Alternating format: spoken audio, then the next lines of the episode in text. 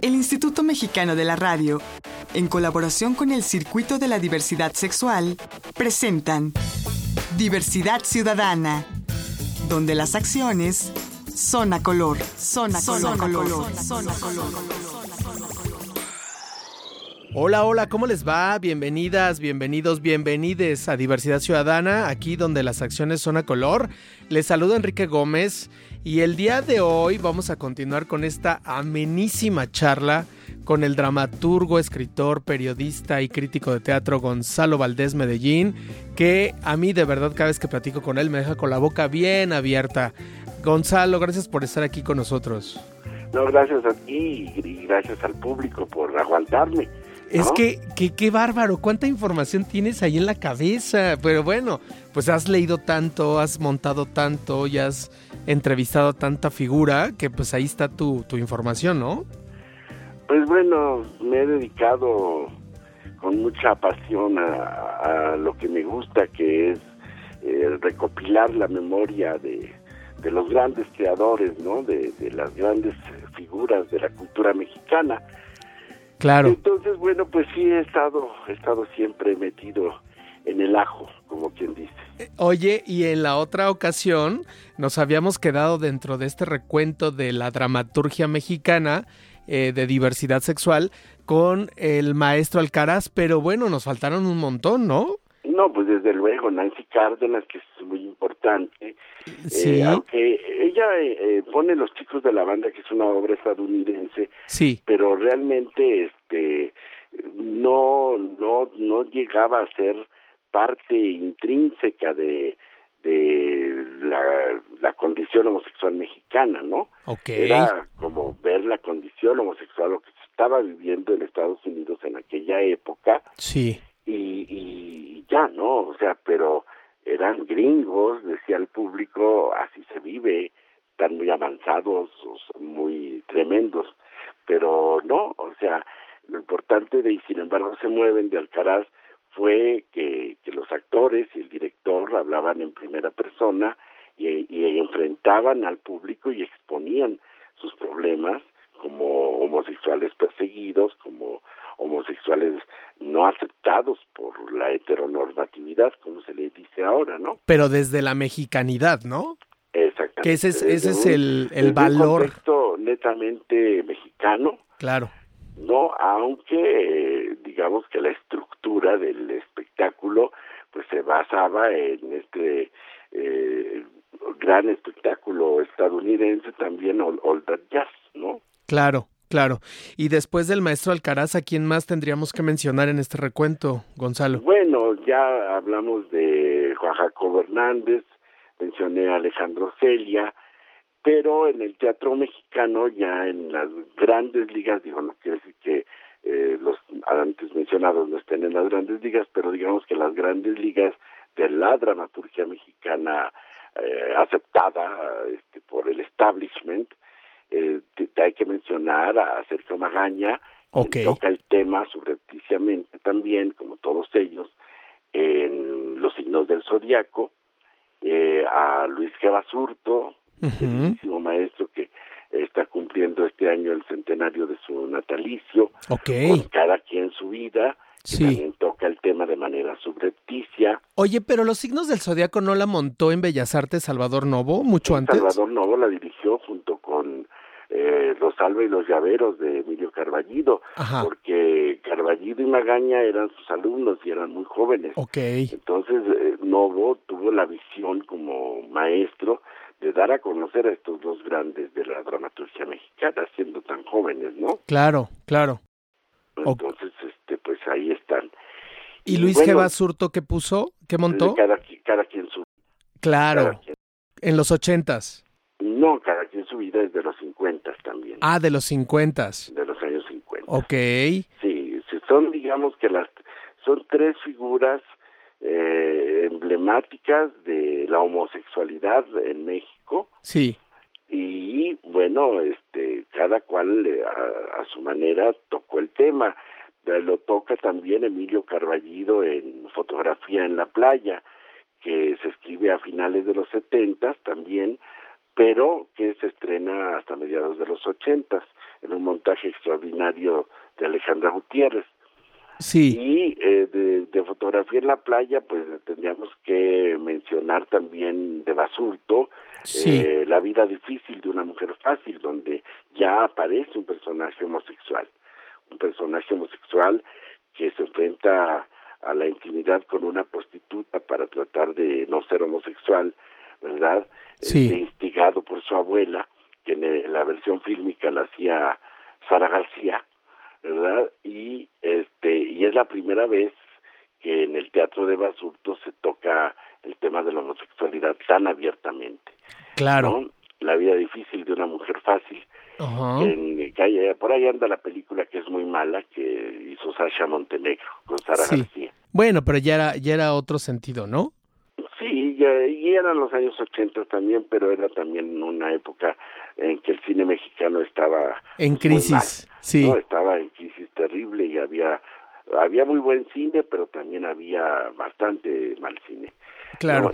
Ajá. Oye, Gonzalo, y ahora que tocas este tema de Sara García, ¿tú qué opinas de, de tantas versiones y registros que se empiezan a, a develar en torno a la, a la homosexualidad de artistas, de actores, de actrices, de directores? Bueno, Sara García era lesbiana. Pero está eh, confirmado porque hay quien lo sigue negando. No, está confirmado, digo, está confirmado.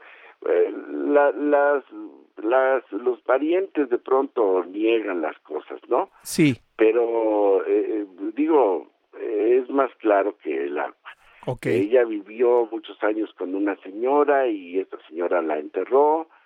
Hay muchos relatos de actrices que se sintieron hostigadas, ¿no? Perseguidas por Sara García, algunas hasta manoseadas, contaba el director Luis Alcoriza, que de pronto eh, le metía mano ahí a las actrices y le valía madre, ¿no? Claro. Entonces, este, pues, modo, era la abuelita del cine nacional, pero era lesbiana. Ok, por ahí también hay una versión de Miroslava y algún romance con Inón Sevilla. Ah, eso sí, no, no sabría decir. De Enrique Álvarez Félix. Bueno, Enrique sí era gay, obviamente. Enrique sí era absolutamente homosexual. Y, y tienen su haber este tanto una película como por ahí una obra de temática gay, ¿no? No, claro, él, él, él hizo esta obra, ay, no recuerdo ahorita el título, eh, que hay una película con Cliff Owen, eh, incluso. Sí. ¿Es la de este algo de los de los escorpiones? No, es, esta, esta obra sucede en los en los eh, campos de concentración. Ah, ya donde se metían los homosexuales y el montaje era muy bueno con Álvarez Félix y este y muy agresivo visualmente porque recuerdo que salía un actor con un pene descomunal, ¿no? Okay. Entonces, este, en el teatro lírico que ya no existe, dirigió José Luis Ibáñez, eh, si mal no recuerdo. Yo te decía de la película La Primavera de los Escorpiones. Bueno, ese es, una, ese es un guion de Hugo Argüelles. De Hugo Argüelles. Qué bueno que lo mencionas porque cuando Hugo enfermó eh, muy grave en Sí. el año 2003, le pidió a la UNAM que le hicieran un homenaje Sí. y le pidió a la UNAM que montaran una versión que él había hecho de La Primavera de los Escorpiones y que yo la dirigiera. La, Wow. UNAM, la UNAM le dijo que sí. Sí. No, esto fue a mediados del 2003 Sí. y me llama, me llamaron y me dijeron que el proyecto ya estaba listo, que se iba a hacer y que no había ningún problema y que se haría en, en, eh, a mediados de a principios del año 2004. Sí. Hugo fallece el 24 de diciembre de 2003 Sí. y Hugo no es homenajeado por la UNAM porque en el momento en que yo me acerco de nuevo a la UNAM para decir, bueno, pues hay que hacer la obra y levantar el homenaje que se merece el maestro Argüelles, el funcionario que estaba allí, que era Antonio Crestani, me dijo que no se podía hacer el homenaje a Hugo Argüelles y que ya no se iba a hacer nada. Y Que como- había muerto Argüelles y Ajá. ya para qué. wow. Y no se Homofobia, hizo. por supuesto. Homofobia, no sé si homofobia o pendejez, pero así fue. Ok. ¿No? Sí. Así fue. Pues Entonces sí. ya esa obra, esa obra no se hizo y es algo que le debe la UNAM, que le debe la UNAM porque no se hizo por los pantalones o pantaletas de un funcionario, ¿no? Entonces, pues este, la UNAM debería de, retomar eso. O sea, también tenemos deuda con el maestro Argüelles, otro de los grandes, ¿no? Por supuesto. Y tal vez porque haya sido una obra gay se, se decidió que no. No me dieron mayor información, simplemente fue un no rotundo, ya no. Ok, pero bueno, por ahí está la película que, que sí se registra. La Enrique Álvarez Félix. Con Enrique Álvarez Félix.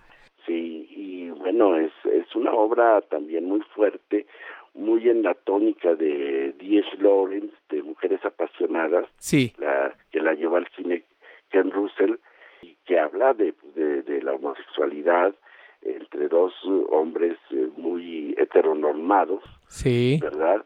y que, bueno, sus inclinaciones a través de, de la violencia, ¿no? De la violencia doméstica. Sí, y por ahí llega Isela Vega y se involucra. la, la, damisela, la dama joven. Sí, una gran película, ¿no? Sí, es una gran película. Es, Un gran texto. De las mejores películas de, de con de Hugo Argüelles y pues también que no está como muy ventilada no está como oculta todavía, como que no sale a la luz como debería de haber salido ya desde hace mucho tiempo. Sí, por supuesto. Oye, Gonzalo, antes de irme a corte, me gustaría que le digas a la gente en dónde pueden encontrar tus textos, tus entrevistas, danos la red social en donde la gente las puede leer. Bueno, tengo una página en Facebook que es Gonzalo Valdés Medellín, coma escritor, y ahí pueden encontrar pues varias entrevistas que he hecho, acabo de subir una inédita con Juan Jacobo Hernández que le hice en 1983 cuando montó El Edén, una obra muy importante también para la, para el acervo del teatro gay y este y donde habla pues de muchísimas cosas de, de la cuestión homosexual de aquella época y van a encontrar a Elias Nandino y van a encontrar a Clementina Otero y a Archibaldo Burns y a Isela Vega y a Ofelia Medina y a Carmen Montejo y a Humberto Zurita y a Cristian Bach y, bueno a muchísimas personalidades que he tenido pues, el placer de entrevistar. Wow, no, pues si no me va a alcanzar la vida para leer todo eso que has hecho, está ahí Héctor Vasconcelos, que actualmente es senador. Ok. Y que tiene en, a, su, en, su, a su favor el ser un gran pianista y nos habla de música de manera extraordinaria. Déjame hacer un corte, Gonzalo, no me tardo nada. Estamos platicando con este dramaturgo, escritor, crítico de teatro, Gonzalo Valdés Medellín. Yo soy Enrique Gómez y esto es Diversidad Ciudadana, aquí donde las acciones son a color. No me tardo en nadita, regresamos. Estás escuchando Diversidad Ciudadana. Regresamos.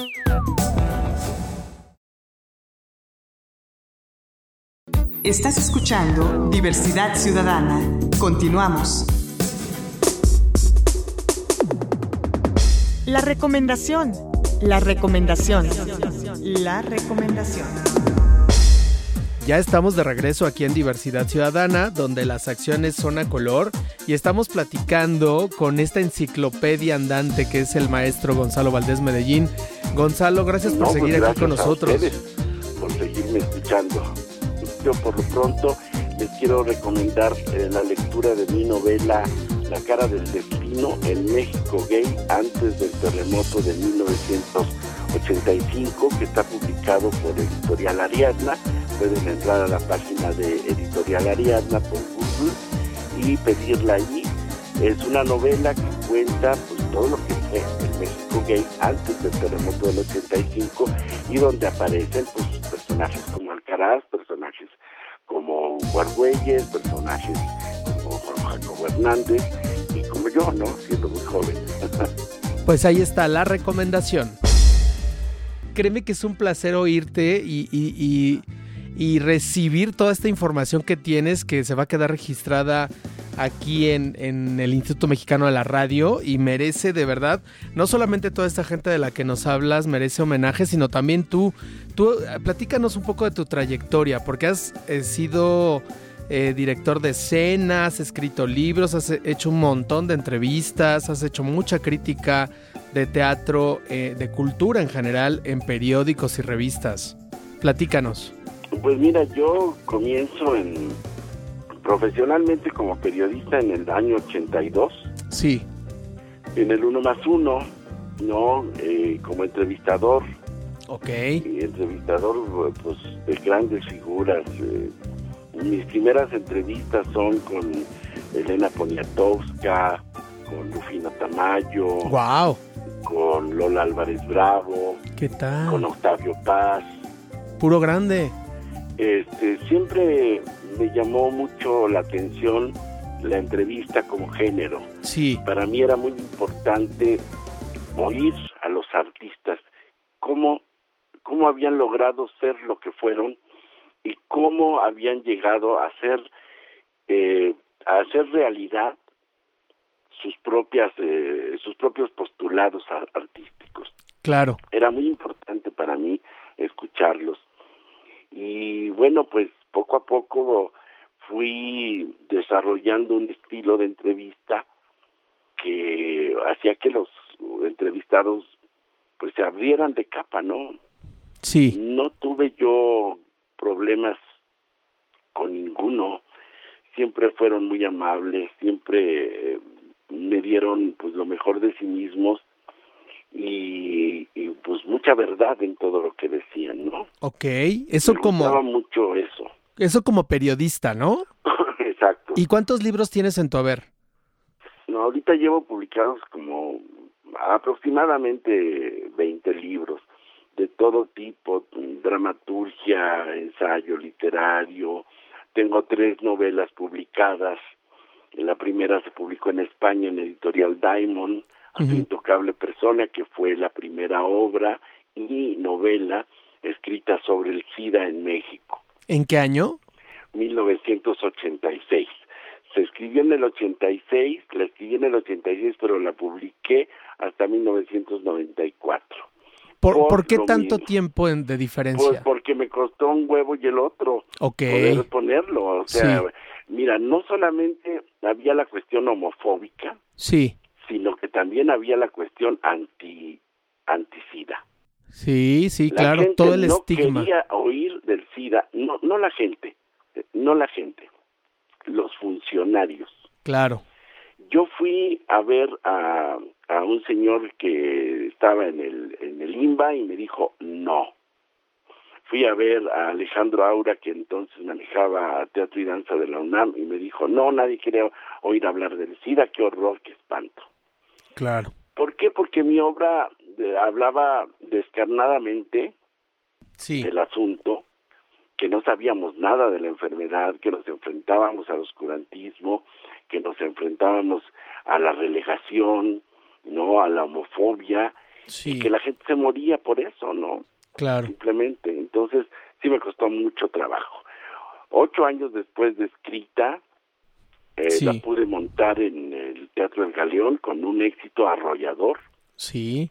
porque teníamos el teatro lleno, todas las funciones. Aún así, con teatro lleno, terminando el contrato de 30 funciones, nos sacaron.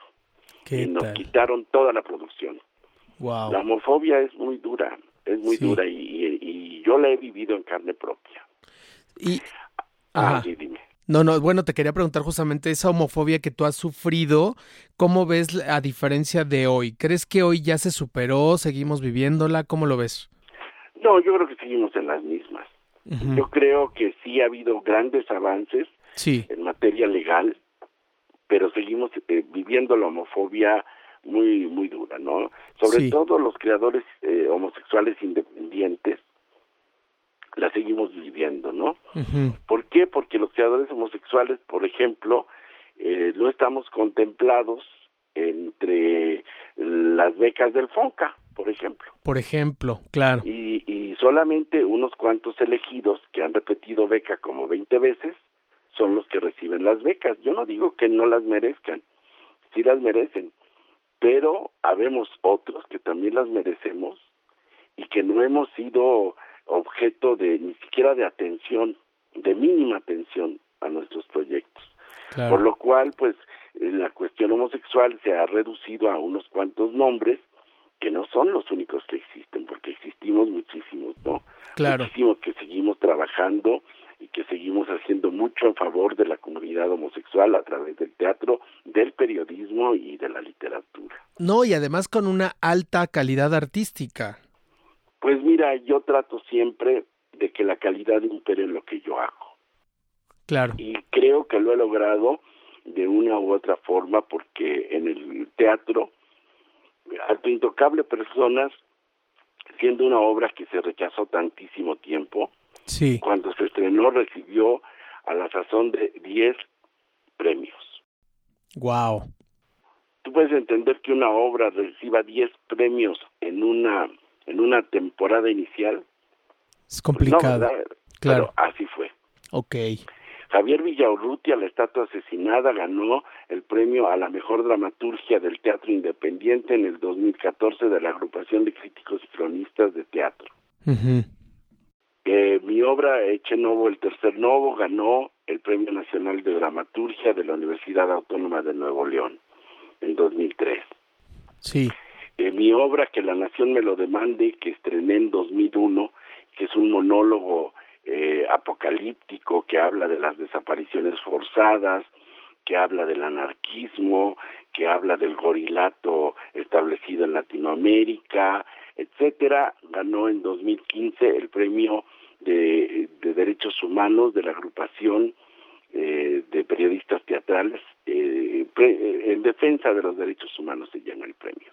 Y ha ganado ese monólogo ha ganado infinidad de premios. El premio del público de del Festival Internacional de Monólogos de Baja California, este, el Premio Literatura de la Ciudad de México en el 2003, en fin, ha ganado Wow. el, el actor ha ganado premio también como mejor actor del año, en fin. Oye, Gonzalo, pero hay un premio que me parece que va a ser muchísimo más importante que todos los que has mencionado y que va a ser el que te, el, el que te va a poner el curso de la historia. Te van a poner en un lugar de los grandes de la historia del teatro mexicano y de la drama, dramaturgia, porque en verdad creo que por ahí va. Y, y, y en este sentido te quiero preguntar, ¿cuántos montajes has, has hecho en tu vida hasta ahora? Ay, híjole, no los he contado, pero sí han sido muchos, han sido muchos. Entre mis obras y obras de otros autores que he dirigido, sí han, han sido muchos. Oye, no, y, no, no tengo ahorita el dato exacto. pero en este muchos. sentido, ¿tú cómo percibes la administración de los teatros respecto al tema de la diversidad? ¿Es, es un espacio mucho más afable con, con nosotras las personas LGBT o, o sigue siendo igual de, de homofóbicos que en todos los ámbitos de, del quehacer humano? Pues mira, yo creo que hay más apertura, desde luego, Ajá. pero volvemos a lo mismo.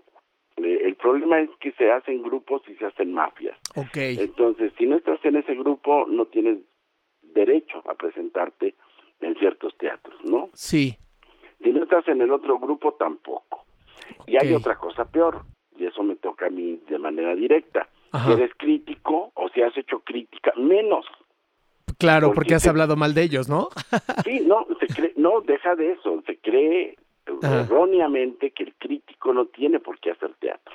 Ah, ok. O sea, no Y puede eso- ser juez y parte, según ellos. Sí, eso es una falacia porque Claro. Porque mira, Rafael Solana fue un, un dramaturgo estimable y fue crítico. Claro. Claro. Javier Villaurrutia fue un gran crítico Claro. y también fue dramaturgo y, y guionista de cine. Y, Sí. ya, y vemos sus, sus ensayos sobre cine son extraordinarios, espléndidos. ¿no? Entonces, es una gran falacia eso. Claro. No, lo que pasa es que aquí eh, volvemos a lo mismo. El presidente López Obrador siempre ha dicho que, que no a las mafias y que se iban a acabar las mafias. Pues en cultura no se han acabado y están haciendo mucho daño actualmente. Pero bueno, ese es otro tema. ¿Para qué me meto? No, no, pero está bien que lo digas, digo, hay que, hay que mencionarlo, hay que poner el dedo sobre la llaga. Sí, sí, hay, hay, hay una cosa tremenda en, en cultura. Las mafias siguen siendo las mismas mafias neoliberales Sí, que privaron desde el sexenio de Fox hasta el presente. ¿qué tal? No ha habido cambios. Es Ujú. la misma gente y la misma gata revolcada. Insisto, hay gente muy valiosa, pero no son los únicos. Claro. Y desgraciadamente es, a los únicos que siempre se les da el apoyo institucional. Si a mí me hubieran dado apoyo institucional como a ellos, otra madre, yo ya habría publicado 150 libros. Wow. Y ya había, ya habría montado todas mis obras que tengo en, en, espera de ser montadas. Claro. Pero desgraciadamente tú vas y le dices, quiero un apoyo, no hay dinero. Ah, pero sí hay para, para fulano, sutano y perengano reiteradamente. Entonces no se vale, ¿no? Gonzalo Valdés Medellín, ya se nos volvió a terminar el tiempo. Te digo que te voy a tener que tocar la puerta, el timbre para traerte un día de estos acá a cabina.